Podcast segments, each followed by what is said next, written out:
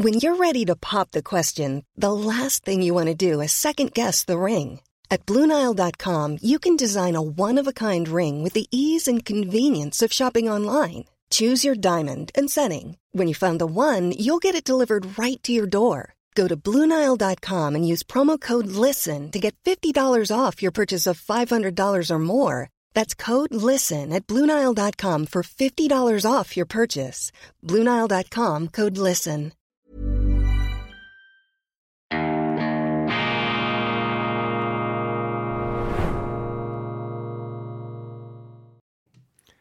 Grüezi miteinander, ganz herzlich willkommen und einen wunderschönen guten Morgen, meine sehr verehrten Damen und Herren, liebe Freunde. Ich begrüße Sie zurück aus Budapest zur schweizerischen Ausgabe von Weltwoche Daily. Die andere Sicht, unabhängig, kritisch, gut gelaunt am Montag, dem 27.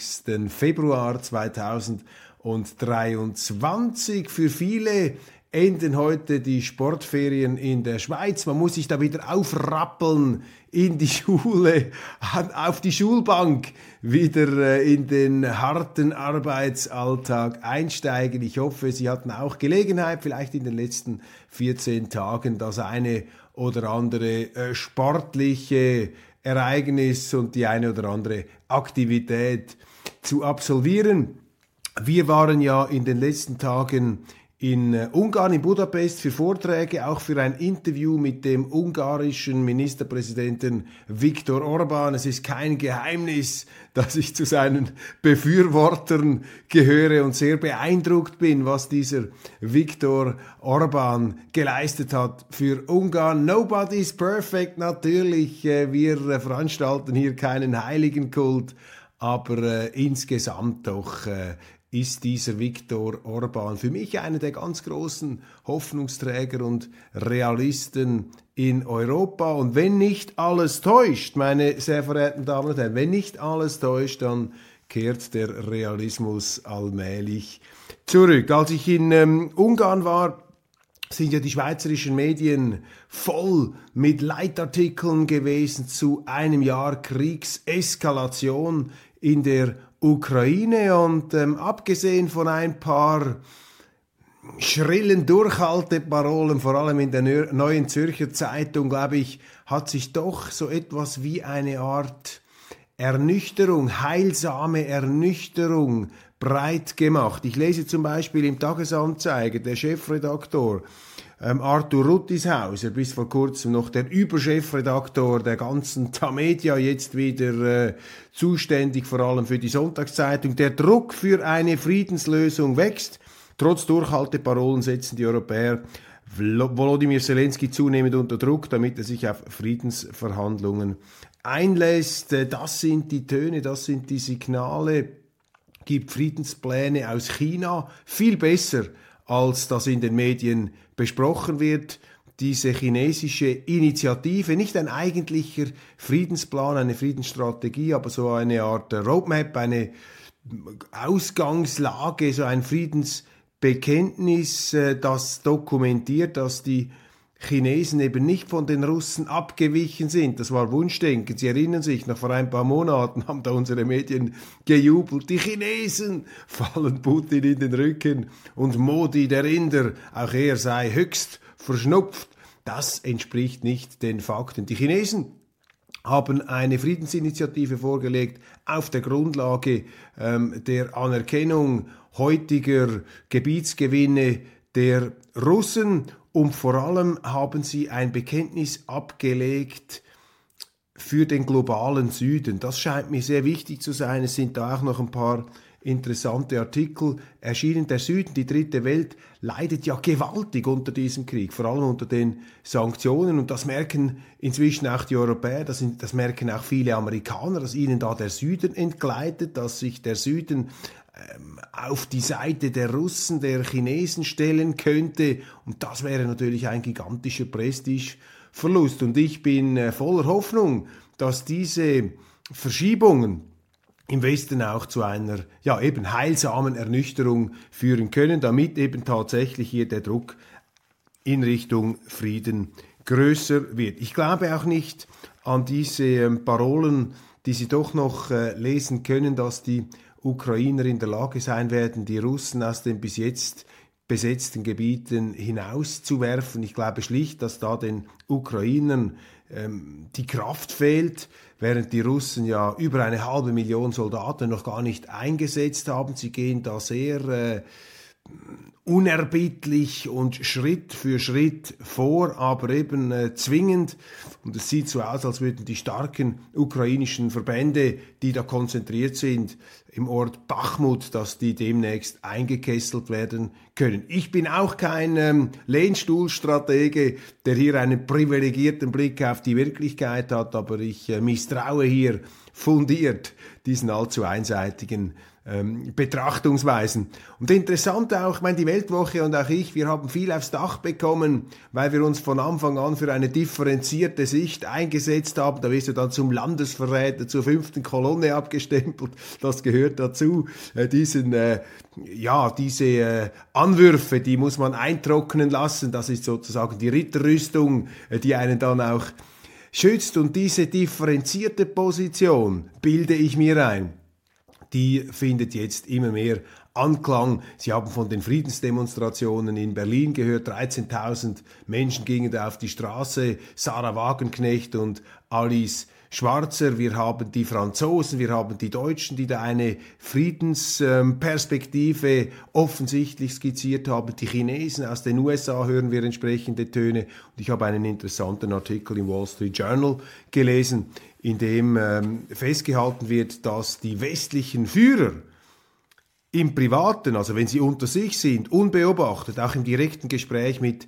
Zelensky, äh, den äh, Präsidenten der Ukraine ermahnen, hier auf einen Friedenskurs vom umzusteigen, vom Kriegspfad abzuweichen. Das sind hier die ähm, wesentlichen Merkpunkte, das sind die wesentlichen Ansätze. Die große Frage geopolitisch ist natürlich, wenn die ähm, Amerikaner jetzt tatsächlich und der Westen seine zunächst sehr weitreichend formulierten Kriegsziele in der Ukraine sehr schwammig und auch zum Teil wechselhaft formulierte Kriegsziele nicht erreichen sollte, werden das die Amerikaner einfach akzeptieren? Einen weiteren Prestigeverlust nach Afghanistan? Oder werden sie dann äh, verschärft Druck machen auf China? Das sind etwas die großen Themen, die großen Fragen. Für mich, jetzt wenn Sie, als mich, man kann das nicht beeinflussen, wir sind natürlich zu klein in der Schweiz, aber meine Hoffnung wäre, dass die Amerikaner endlich sich dazu durchringen könnten, eine friedliche Koexistenz auch mit anderen großen Zivilisationen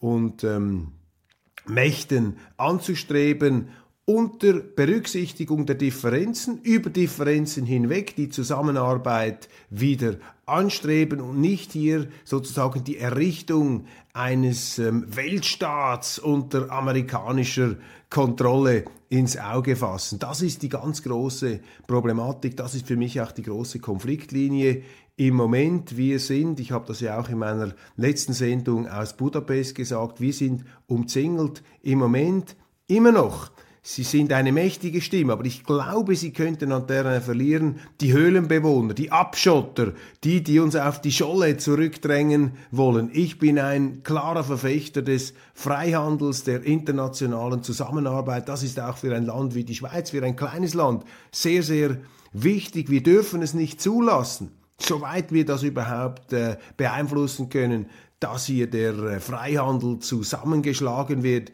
dass wir uns nach gewissen, vielleicht auch vernünftigen Ausbalancierungen einer übertriebenen Freihandelsglobalisierung, dass wir da das Kind mit dem Bade ausschütten, das wäre gefährlich. Der Leitwert, der jetzt gefragt ist von den Politikern, von den Regierenden, der Leitwert meines Erachtens lautet Gleichgewicht. Nicht entweder oder, nicht schwarz oder weiß, sondern Gleichgewicht das ist die entscheidende Frage. Der Bundesrat erklärt eine neue Idee aus dem Parlament für untauglich. Das ist auch noch eine Schlagzeile, die wir festhalten sollten. Schweizer Waffen für die Ukraine. Die Regierung sieht durch den jüngsten Weitergabedeal von FDP und SP das Neutralitätsrecht verletzt. Sie erinnern sich, äh, sehr vollmundig, der FDP-Präsident Thierry Burkhardt letzte Woche da austeilend in einer Art Schrotflintenangriff gegen die SVP, gegen die Weltwoche. Auch ich habe noch mein Fett abbekommen hier.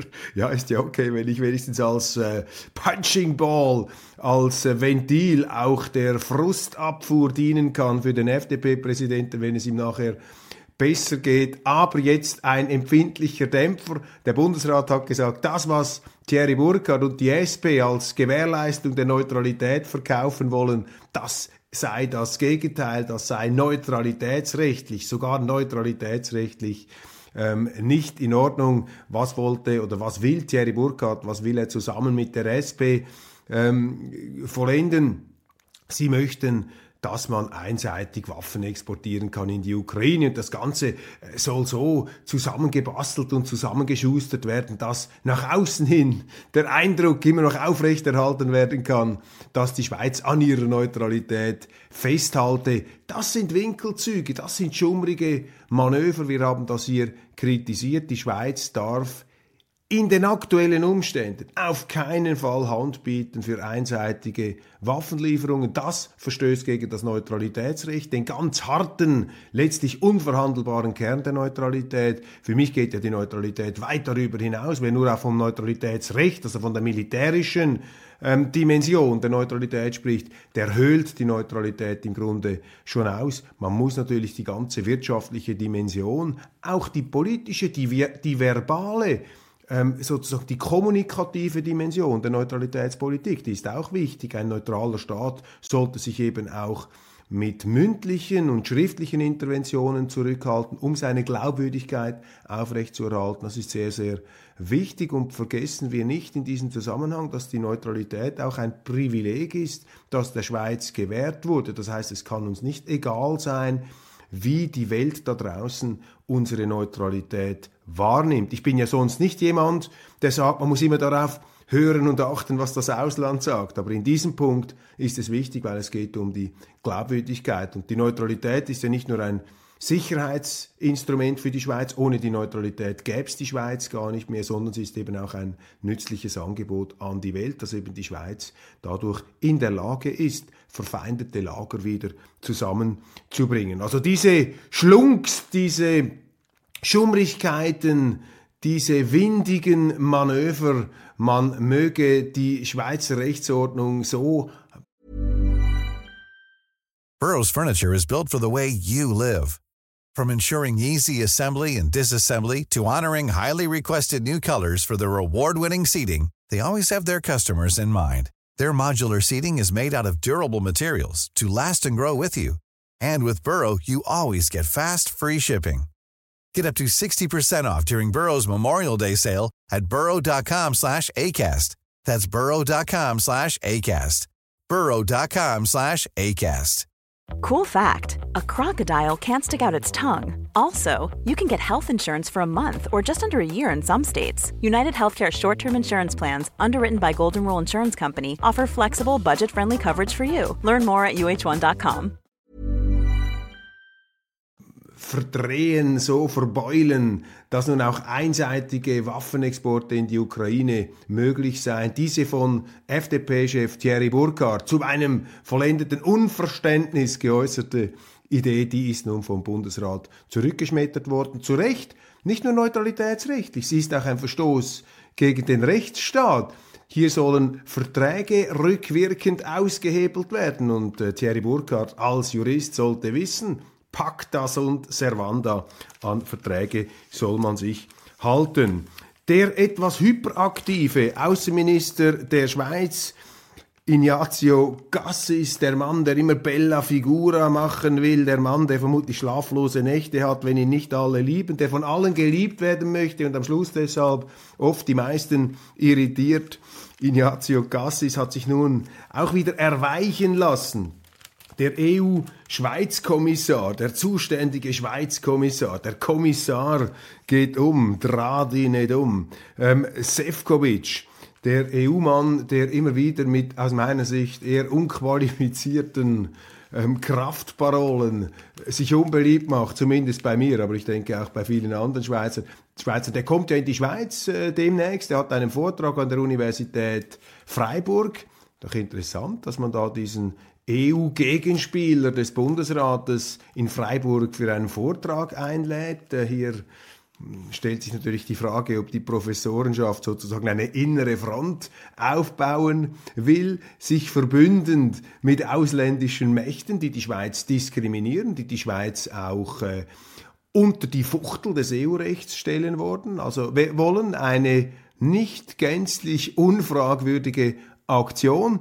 Und das Problem war, dass ähm, Sefcovic offensichtlich erwartet hat, ohne allerdings eine Eingabe zu machen, dass der Bundesrat ihn selbstverständlich empfangen würde. Das widerspricht dem Protokoll, denn im Grunde müsste er ja eingeladen werden durch den Bundesrat. Das ist nicht passiert. Deshalb hätte ich anstelle von Gassis Sefcovic nicht getroffen. Ich hätte gesagt, ja, Entschuldigung, der kommt auf eine private Einladung oder eine halbprivate an die Uni ähm, ohne sich bei uns gemeldet zu haben. Jetzt schleiche ich dem nicht hinterher. Aber da sehen Sie eben wieder diese fußfällige, kniefällige Unterwürfigkeit, die allzu schnell da dieses Entgegenkommen das da an den Tag gelegt wird. Und gerade heute, wo sich unsere Politiker immer wieder vollmundig gegen die sogenannte Appeasement-Politik in Sachen Ukraine, in Sachen Russland ins Zeug legen, das hier ist reinstes Appeasement, was die Schweiz gegenüber der Europäischen Union macht. Also Gassis hätte hier cool bleiben sollen und sagen,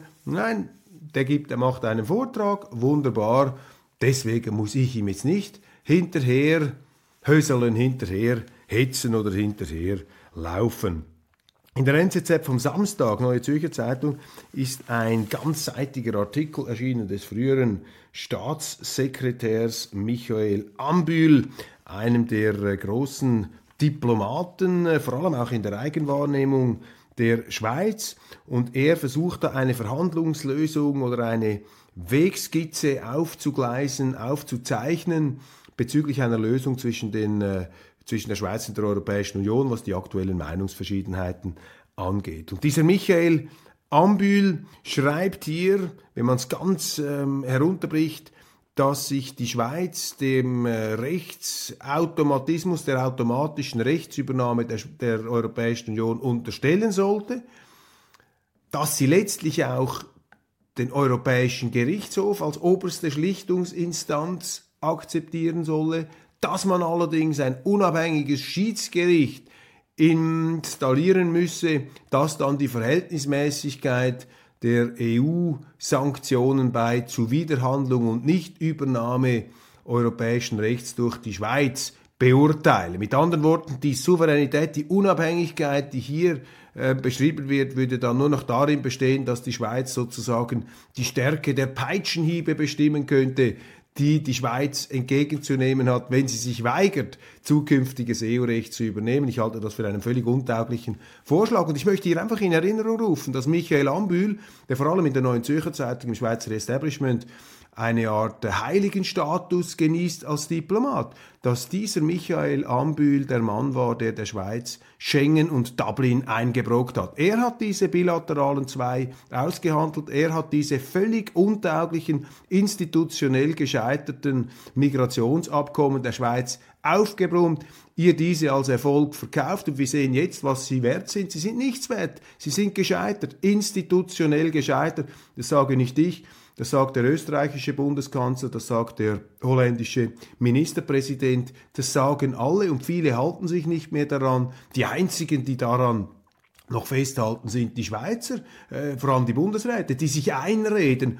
oder die den Leuten einzureden versuchen, dass diese Abkommen ähm, helfen würden, die Migration in den Griff zu bekommen. Wir sehen, dass das Gegenteil der Fall ist. Also Michael Ambühl, passen Sie auf, der hochangesehene hat auch Züge eines falschen Propheten. Derweil ähm, steigt der Druck, der Migrationsdruck, auch eine Seite in der neuen Zürcher Zeitung, Bewohner raus, Asylsuchende rein.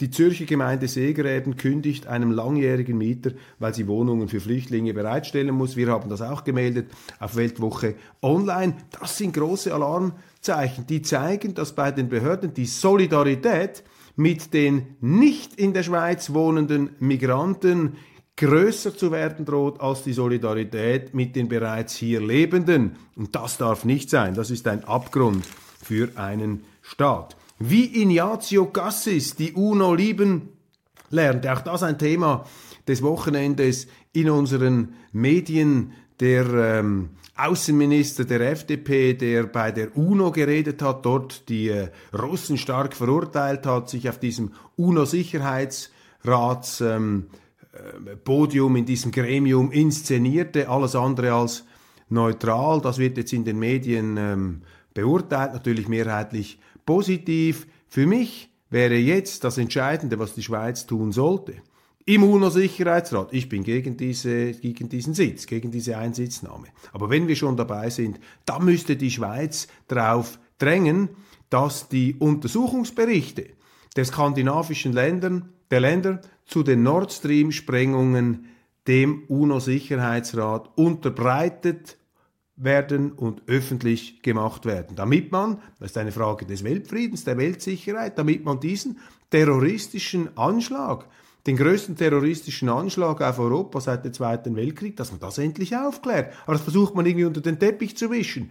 Und die Schweizer, die sich ja angeblich in der UNO so stark engagieren, um den Rechtsstaat nach vorne zu bringen, ja, die müssten geradezu zwingend darauf drängen, diese Berichte nach vorne zu bringen. Die ursprüngliche Idee stammt ja vom äh, Columbia University Professor Jeffrey Sachs, der das in einem Interview gefordert hat, dass man im UNO-Sicherheitsrat diese Berichte endlich öffentlich machen sollte. Und noch ein sehr interessanter Artikel hier zum Schluss. Tobias Straumann, der Professor für Wirtschaftsgeschichte an der Universität Zürich, hat in der NZZ am Sonntag eine interessante Kolumne geschrieben, nämlich über die ähm, sehr beunruhigende, dramatische wirtschaftliche Lage von Staaten wie Pakistan, Sri Lanka und auch Ägypten, die nur noch mit künstlichen, die künstlich am Leben erhalten werden müssen, finanziell durch Zuwendungen des Internationalen Währungsfonds. Man muss die aufpäppeln, weil sie unter dem Druck der Inflation wirtschaftlich zermalmt zu werden drohen. Was er hier allerdings ausblendet, was sehr wichtig ist, vor allem wenn Sie den Fall Sri Lanka anschauen, dass dies eine mittelbare Folge ist der Sanktionspolitik des Westens. Und das ist auch der Grund dafür, warum eben Russland nicht isoliert ist, warum China nicht isoliert ist, sondern dass eben Teile der, wesentliche Teile der dritten Welt sich den Russen und den Chinesen zuwenden, weil sie sehen, dass das, was der Westen macht, letztlich ihren Interessen schadet, sie an den Rand des Abgrunds bringt. Und diese Schieflage, in die wir uns, in die sich der Westen da hinein manövriert hat, diese Schieflage ähm, könnte vielleicht auch ein Augenöffner sein. Und das bringt mich wieder an den Anfang dieser Sendung. Ich beobachte mit einer gewissen Genugtuung, dass ähm, und auch Erleichterung, dass der Ruf nach Frieden nun auf breiterer Front pragmatisch erschallt und dass hier Lösungen, Auswege aus diesen selbst auferlegten Sackgassen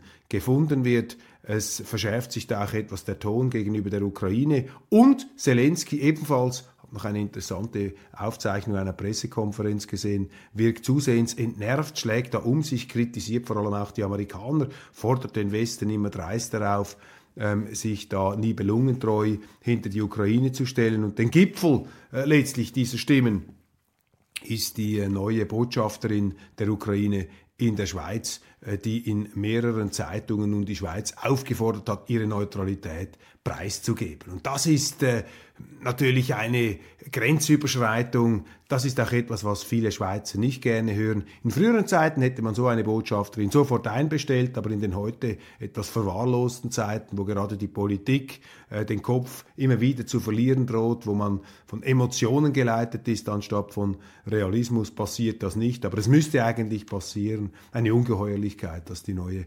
ukrainische Botschafterin hier sich anmaßt, der Schweiz irgendwelche Vorlesungen zu halten, wie sie die Neutralität zu interpretieren habe. Meine Damen und Herren, das war's von Weltwoche Daily Schweiz für heute mit ein paar, ja, vielleicht ähm, helleren Tönen an der, ähm, am Friedenshorizont. Wir werden sehen, wir halten Sie auf dem Laufenden. Es beginnt in Bern ja heute auch die ähm, Frühlingssession der eidgenössischen Räte. Da werde ich Sie wieder aus ähm, erster Hand informieren können aus unserer wunderschönen Bundesstadt an der Aare. Machen Sie es gut, genießen Sie diesen Tag und äh, steigen Sie schwungvoll in die neue Woche ein. Es kommt gut, es werde Licht und es wird irgendwann auch Licht. Ich hoffe, früher als später. Machen Sie es gut.